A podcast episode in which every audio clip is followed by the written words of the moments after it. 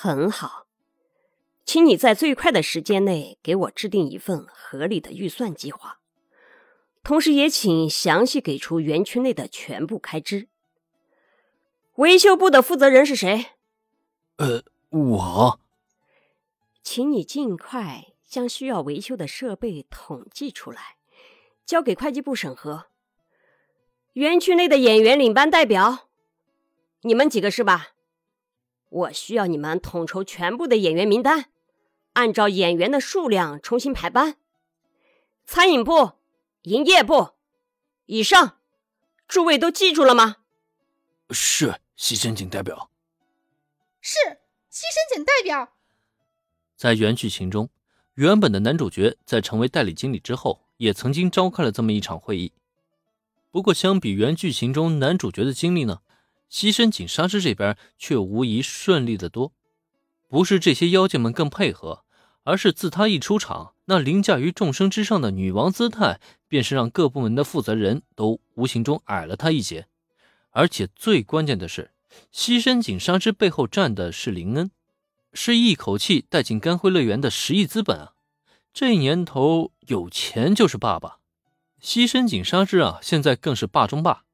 试问他这一开口，谁敢硬顶着风头跟他对着干啊？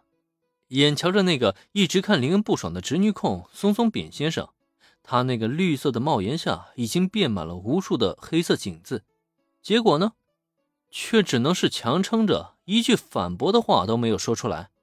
这一刻，干辉乐园各部门的负责人是全部被西深井纱织镇压的瑟瑟发抖。这一幕看起来实在是太有意思了。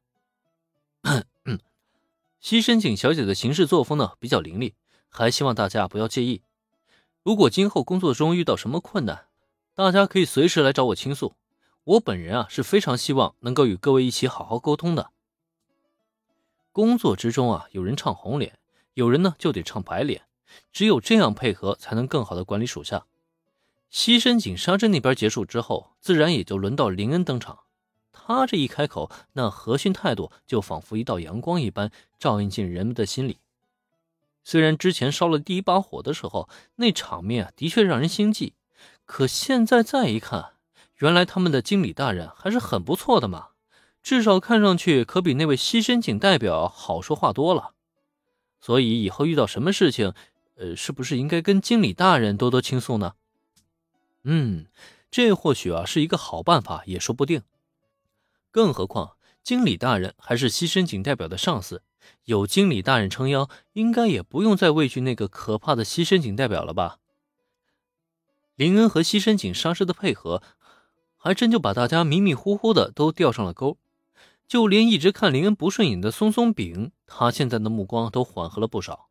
很明显是林恩的态度让他有所改变了，不错，这也就非常 nice 了嘛。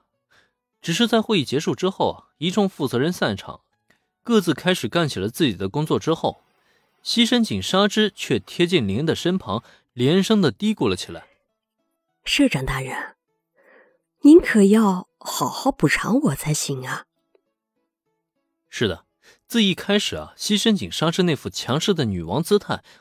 完全都是她演出来的。这么做的目的呢，就是为了跟林恩打配合，好让他那和蔼可亲的态度啊深入人心。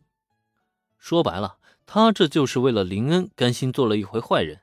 现在人都散了，他能不来要点好处吗？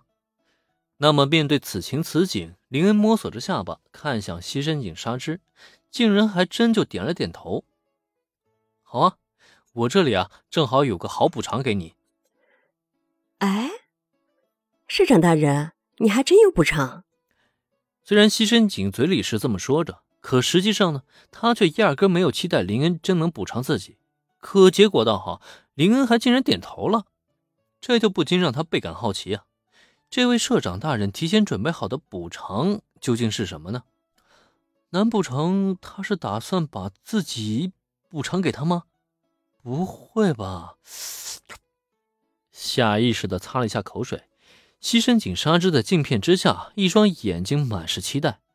可这时再看林恩呢，他却故意的卖了一个关子。这个嘛，暂时保密，你先跟我来。说罢，林恩带着西深井纱织来到了位于魔法师之丘的元素馆。因为千多五十铃被安排了工作，因此这一次他并没有担任导游这一工作。而小兰和原子呢，他们则是全程没有参与会议，此时正在城堡里陪公主殿下聊天。所以这次出现在元素馆前的只有林恩和西深井纱织两个人。社长大人，你带我来这里干什么？来到元素馆前，西深井纱织还是一脸的不明所以。然而这时，林恩的嘴角上却浮现了一抹神秘的微笑。等你进去以后就知道了。